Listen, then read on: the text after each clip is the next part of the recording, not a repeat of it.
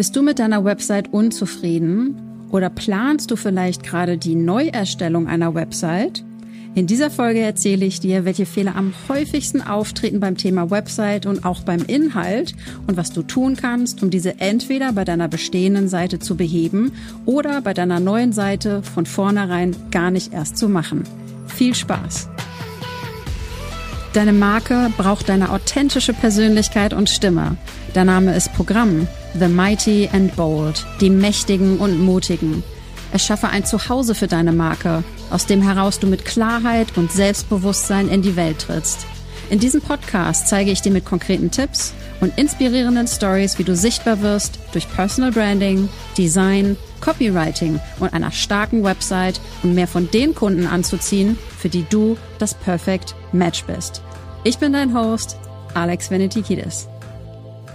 Und wir starten direkt los mit einem essentiellen Punkt, einem essentiellen Fehler, der bereits bei der Planung der Website passiert. Und es ist völlig egal, ob du noch keine Webseite hast und dir eben jetzt überlegst, wie du die sinnvoll sortierst, strukturierst oder du vielleicht eine bestehende Webseite hast und dir einen Relaunch ähm, überlegst. Und hier ist ein zu wenig und ein zu viel an Planung gleichermaßen kritisch. Denn das zu wenig an Planung sorgt dafür, dass deine Webseite, deine Website-Struktur, deine Kommunikation eher willkürlich wird und du sehr wahrscheinlich auch keine klare Besucherführung hast, also kein, keine effektive Kundenreise auf deiner Webseite etablierst.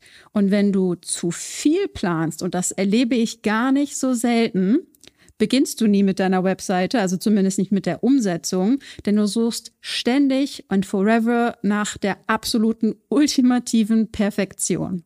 Bevor du mit einer neuen Webseite beginnst oder auch wenn du schon eine Website hast, beantworte dir folgende Fragen. Und die erste Frage hat es bereits in sich. Was sind die Ziele der Website? Und jetzt sag nicht einfach Kundengewinnung oder mehr Umsatz. Das ist zu sehr an der Oberfläche.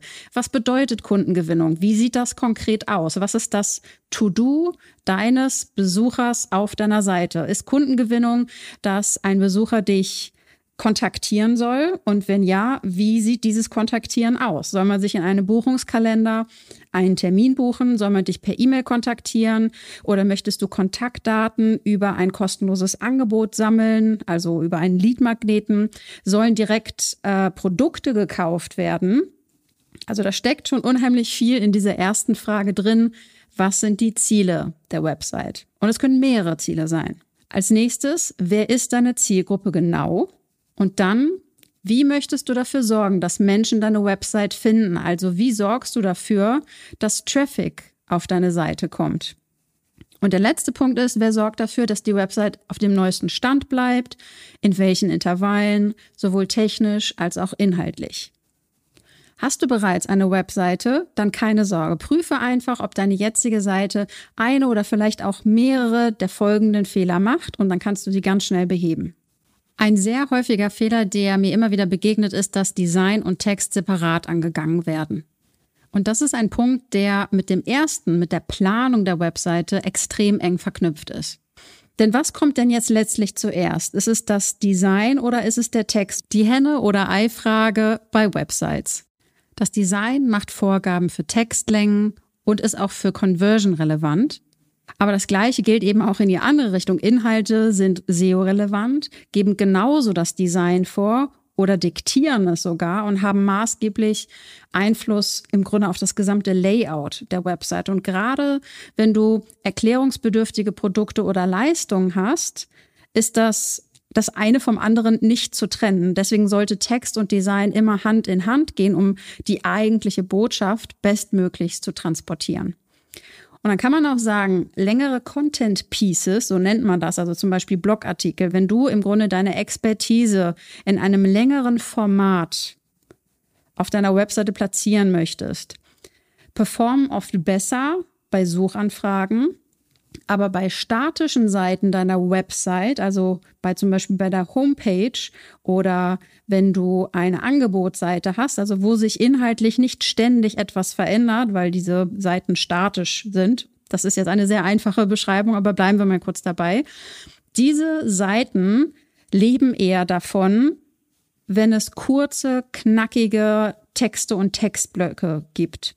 Und das sollte eben auch in die Planung deines Content-Mixes für deine Webseite einfließen.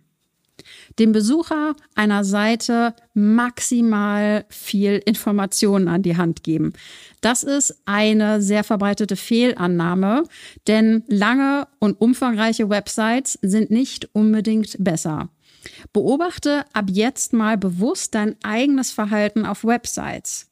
Also, welche Seiten sprechen dich bewusst an und achte dabei jetzt bitte nicht nur auf die Farben, lass das Design mal für einen Moment so ein bisschen in den Hintergrund rücken und achte darauf, warum du eine Seite gut findest.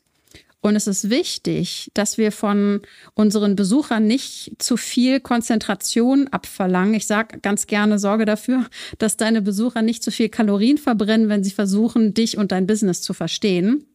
Und Seiten, die länger sind, sind oft einfach anstrengend und abtörend. Und deine Texte sollten gut geschrieben sein und du solltest sie in vor allen Dingen leicht scannbaren und leicht zu verdauenden ja, Päckchen verpacken. Denn du solltest wissen, dass fast alle Besucher die Inhalte von deiner Webseite nur scannen. Die lesen nicht jedes Wort, jeden Satz durch, sondern die scannen über eine Page drüber und gucken, ist es für mich relevant oder nicht. Der nächste Punkt ist etwas, was ich als Usability-Fehler bezeichne. Was ist jetzt Usability? Das ist für mich ja im Grunde der Aspekt, dass etwas in der Anwendung nicht das erreicht oder nicht die Aufgabe erfüllt, die es zu erfüllen hat. Und deine Besucher kommen auf deine Seite mit ganz bestimmten Fragen, zu denen sie auf deiner Seite im Idealfall eine Antwort finden. Und wenn deine Seite diesen Wunsch nach einer Antwort ignoriert, dann sind deine Besucher schnell weg. Ich habe hier ein paar häufige Fragen für dich. Klar, es kommt natürlich immer auf die Branche an. Die ein oder andere Frage passt da etwas genauer als die andere, aber sie geben dir schon mal eine gute erste Orientierung. Die erste Frage ist, wie kann ich mit einem echten Mitarbeiter, mit einem echten Menschen dieser Firma sprechen? Klassisches Beispiel, Versicherung. Wir haben einen Schadensfall, es gibt irgendeine, irgendein Problem, was wir mit einem echten Menschen besprechen müssen, um eine individuelle Lösung zu finden. Die Antwort werden wir uns nicht direkt auf der Webseite geben, weil das einfach zu komplex ist. Wie kommen die Menschen jetzt zu diesem echten Mitarbeiter? Die nächste Frage ist, wie viel kosten deine Produkte oder Leistungen? Ja, klar, es ist nicht immer sinnvoll, alle Preise auf einer Webseite zu veröffentlichen, aber das ist ein Thema einer anderen Folge. Und die nächste Frage ist, wie geht deine Firma mit Erstattung oder Widerruf um? Das ist auch eine völlig legitime Frage, die deine Besucher haben können. Oder warum sollten die Besucher das tun, was du von ihnen möchtest? Dich kontaktieren, dir eine E-Mail schreiben, dein Produkt kaufen und was haben sie davon? Und das klingt so simpel, aber das ist einer der Punkte, der am häufigsten ignoriert wird. Deine Besucher haben also viele Fragen und diese Fragen verändern sich auch inhaltlich, wenn sich der Status deiner Besucher in der Beziehung zu dir verändert. Also wenn ein Besucher zum Abonnenten wird, dann zum Interessenten und schließlich zum Kunden. Der nächste Punkt in Bezug auf die häufigsten Fehler auf einer Webseite und im Content ist, es gibt keine klare Markenbotschaft. Und ich habe oft Kunden, deren Website auf den ersten Blick gut aussieht, aber an der man einfach nicht hängen bleibt, die einen ja eben nicht emotional abholt. Und je früher du dich mit deiner Botschaft beschäftigst, desto schneller bist du anderen mehrere Schritte voraus, die sich noch immer die Frage stellen, warum verstehen Menschen meine Marke einfach nicht. Und ein wichtiges Stichwort ist hier Storytelling. Und das bedeutet, dass du Texte erschaffst, die deine Zielgruppe wirklich emotional abholt und in denen sie sich vor allem wiedererkennen. Und wenn du so klingst wie alle anderen, und jetzt lass mich mal kurz mit den typischen Dingen um mich schmeißen. Mehr Umsatz, mehr Kunden. Wenn das das Einzige ist, was du zu vermitteln hast, Warum sollten sich die Menschen ausgerechnet für dich interessieren? Die Inhalte deiner Webseite müssen daher auf die Bedürfnisse und vor allem auch die Wünsche deiner Zielgruppe ausgerichtet sein und nicht einfach nur auf das ja, einfache Aufzeigen deiner Methode, deiner Erfolge etc. Ja, Erfolge oder Proof of Concept, Kundenstimmen, Testimonials ist auch super wichtig. Aber zum Methodenpunkt, das ist eigentlich direkt der nächste Punkt, um ehrlich zu sein. Es ist nämlich zu viel Fokus auf deine spezifische Methode oder ja Ausbildungsinhalte von dir. Und sehr häufig sehe ich das gerade im Coaching-Bereich. Da sehe ich Websites, in denen von Methode XY erzählt wird und wie super erfolgreich diese Methode ist. Und das ist auch alles ganz wunderbar und großartig. Aber frag dich, such deine Zielgruppe nach dieser Methode im Internet. Kennen die diese Methode überhaupt? Wahrscheinlich nicht. Denn wenn du diese Methode erst erklären musst, dann weiß deine Zielgruppe noch gar nicht, dass das etwas ist, was sie braucht. Und wir kommen zu der eingangs gestellten Frage zurück. Wie finden Menschen zu deiner Webseite? Und deiner Zielgruppe ist es salopp gesagt egal, ob du systemischer Coach bist, M-Trace Coach. Also ich habe tatsächlich die M-Trace Ausbildung gemacht, also Emotionscoaching Ausbildung. Aber das ist nicht mein großer Aufhänger, weil meine Kunden nicht nach M-Trace suchen oder nach einem sonstigen Titel von deiner Methode. Sie suchen im Netz nach Lösungen zu ihren Problemen. Und da wären wir auch wieder bei dem Thema Bedürfnisse und Wünsche deiner Zielgruppe. Und du darfst und sollst natürlich auch total gerne eine besondere Methodik erklären. Das wäre dann aber eher etwas für eine Unterseite oder sogar ein mögliches Thema oder mögliche Themen, mehrere, für Blogartikel. Und auch hier ein wichtiger Punkt. Besonders bei Blogartikeln achte darauf, dass der Titel suchfreundlich ist und Interesse weckt. Poesie im Titel ist hier bei Business Blogs eher nicht angebracht, auch wenn du natürlich deine eigene Wortwahl und Sprache als Stilmittel deiner Persönlichkeit einbringen darfst, sehe ich so häufig Blogartikel-Titel, bei denen es rein vom Titel her nicht klar erkennbar ist, was jetzt für mich als Leser der Mehrwert ist, warum ich mir die Zeit nehmen sollte, diesen Artikel durchzulesen. Und da gibt's sehr häufig eine Diskrepanz, denn wenn ich mir den Artikel wirklich durchlese, denke ich mir, boah, Wahnsinn, ich habe da unheimlich viel mitgenommen, ich bin inspiriert, habe was Neues gelernt, eine tolle Anregung bekommen, aber das ist über den Titel gar nicht klar geworden. Ein weiterer häufiger Fehler bei Websites ist, dass es keinen klaren Call to Action gibt. Und dieser Fehler tritt immer noch überraschend häufig auf und hier ist wieder das Stichwort, vermeide es, dass deine Besucher zu viel Kalorien verbrennen. Sage ihnen, was sie tun sollen, wenn du ihr Interesse geweckt hast. Und für diejenigen, die jetzt noch nicht klar darüber sind, was ein Call to Action ist, ein Call to Action ist ein Handlungsaufruf und das kann ein ganzer Abschnitt einer Website sein oder auch nur eine Headline plus Button oder nur ein Button und halte den Call to Action möglichst einfach und eindeutig. Und hier mal ein paar Beispiele für dich. Zum Warenkorb hinzufügen, schreibe uns eine Nachricht, jetzt kaufen, etc. Sowas in die Richtung. Und auch hier als Reminder, du darfst deine Kunden nach dem Call to Action auch direkt nochmal in Erinnerung rufen, was er davon hat, wenn er diesen Button jetzt klickt. So als Beispiel wäre jetzt auf dem Button steht, schreib uns eine Nachricht und direkt darunter steht, damit du exklusiv Tipps für XY erhältst. Irgendwie sowas in die Richtung.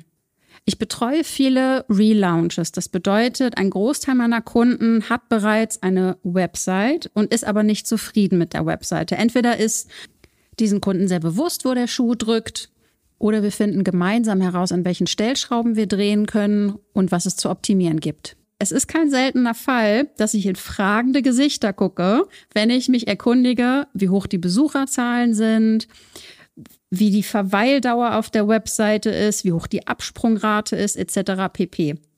Und das ist eigentlich äh, ja ziemlich schade, denn dann weißt du ja gar nicht, was bei deiner aktuellen Seite gut und auch nicht so gut läuft. Und ein paar Dinge, die du checken kannst, habe ich dir jetzt gerade schon genannt, also eben Besucher, zum Beispiel aber auch meist besuchte Seiten. Also welche Seiten sind total beliebt? Ähm, die Verweildauer, sprich, wie lange bleiben Menschen auf einer Seite? Wie hoch ist die Absprungrate? Woher kommen die Leute überhaupt? Also kommen die von Facebook? Geben die direkt deine URL in, im URL-Feld des Browsers ein oder suchen die nach etwas im Internet und stoßen auf einen Blogartikel?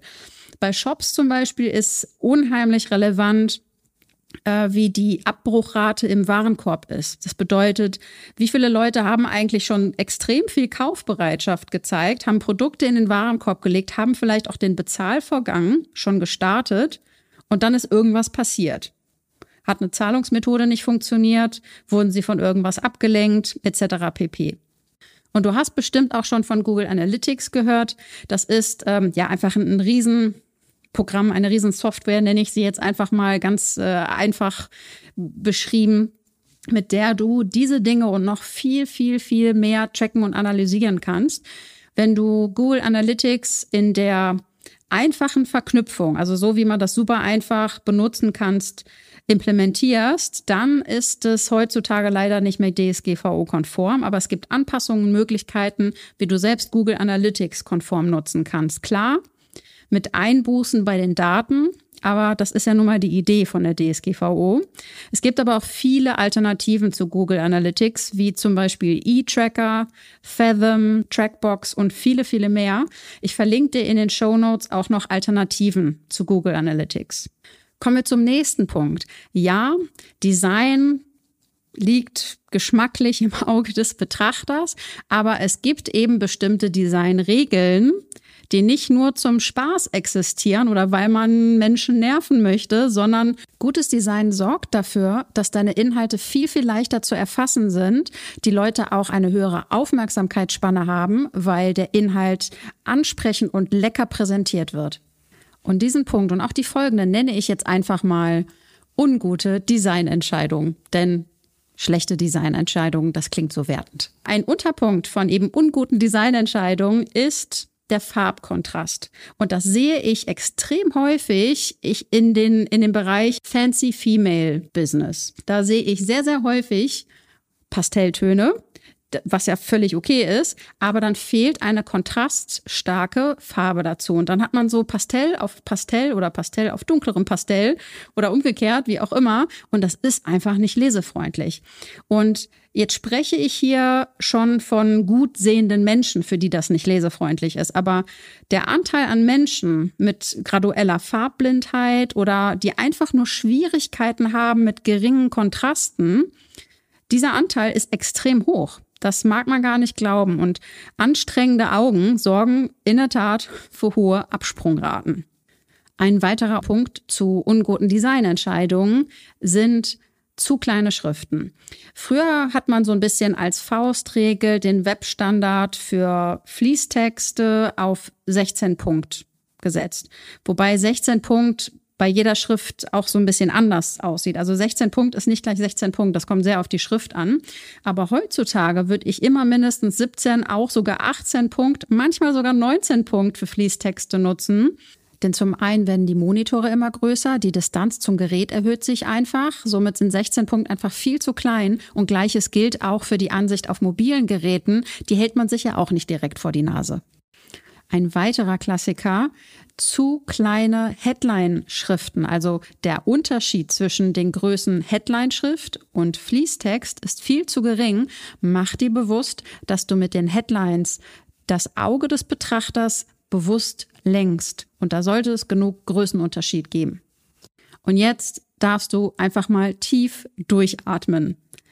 Denn der folgende Fehler, den ich auch sehr häufig auf Websites sehe, ist zu wenig Luft zum Atmen. Stichwort White Space. Oft sind so viele Elemente viel zu nah beieinander und du wirst von extrem viel Input bombardiert. Und das sieht nicht nur nicht hübsch aus, du lässt deine Elemente und deine Inhalte im wahrsten Sinne des Wortes nicht atmen. Wenn du ihnen aber Luft zum Atmen gibst, dann gibst du auch deinem Betrachter Luft zum Atmen und das erhöht das Verständnis und auch die Aufmerksamkeitsspanne.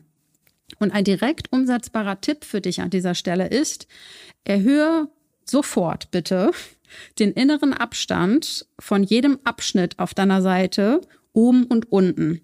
Denn das sehe ich so häufig, dass da Abschnitt an Abschnitt klemmt, also wirklich die Inhalte an Inhalten klemmen. Denn pro Abschnitt hat man ja quasi eh ein neues Thema. Das heißt, davor und danach darf sowieso mehr Luft vorhanden sein. Und der letzte Punkt bei den größten Fehlern bei Websites ist gar keine oder schlechte mobile Optimierung. Und ja, wir haben inzwischen das Jahr 2022, aber schlechte mobile Ansichten sind immer noch sehr weit verbreitet. Und wenn du noch ja, ordentliches Tracking auf deiner Webseite hast, wirst du sehen, dass die meisten deiner Besucher wahrscheinlich über mobile Geräte auf deine Webseite zugreifen. Und biete deinen Kunden einfach ein einheitliches Erlebnis sowohl am Desktop als auch an mobilen Geräten. Nicht nur für das einheitliche, starke Erscheinungsbild deiner Marke, sondern auch für die essentielle Nutzbarkeit deiner Webseite auf mobilen Geräten. Denn manchmal sind da irgendwelche Buttons verschoben das mobile Menü funktioniert nicht und in den seltensten Fällen geben Leute einer Webseite dann eine zweite Chance. Das war meine Liste für die häufigsten und größten Fehler, die mir auf Websites sowohl im Designbereich als auch im Inhalt unter die Nase kommen und mach diese Fehler nicht auf deiner Seite. Erhöhe deine Kundenkontakte und Anfragen, Verkäufe, indem du die folgenden Best Practices auf jeden Fall umsetzt, um die größten Fehler zu vermeiden. Erstens, nutze einen klaren, starken Call to Action. Zweitens, nutze Website-Analyse, also irgendeine Form von Tracking-Maßnahme, auch wenn sie nur rudimentär ist, besser als gar nichts. Drittens, entwickle eine starke und klare Markenbotschaft und mach sie sichtbar auf deiner Website. Viertens, mache es Besuchern leicht, dich zu kontaktieren. Und fünftens, gehe sicher, dass deine Website auch mobil einen guten ersten Eindruck macht. Und jetzt sei mal ehrlich, hast du dich bei den ein oder anderen Punkten wiedererkannt? Ist wie gesagt überhaupt nicht schlimm. Sei nicht schüchtern. Lass es mich gern wissen. Du kannst mir gerne eine Nachricht auf Instagram oder per E-Mail schreiben. Ich würde das sehr interessieren. Und das war's für heute. Alle weiteren Informationen, auch Tipps und Links zu dieser Folge findest du in den Show Notes und unter themightyandbold.com. Soll ich mir deine Website mal anschauen? Siehst du Verbesserungspotenzial? Dann buche gern ein kostenloses Beratungsgespräch. Ich schaue mir deine aktuelle Website an und wir finden gemeinsam raus, welche Schritte notwendig sind für deinen mutigen Markenauftritt. Der Link findest du ebenso unter themightyandbold.com und in den Show Notes. Und nicht vergessen, deine Marke braucht eine authentische Persönlichkeit und Stimme. Mach sie sichtbar.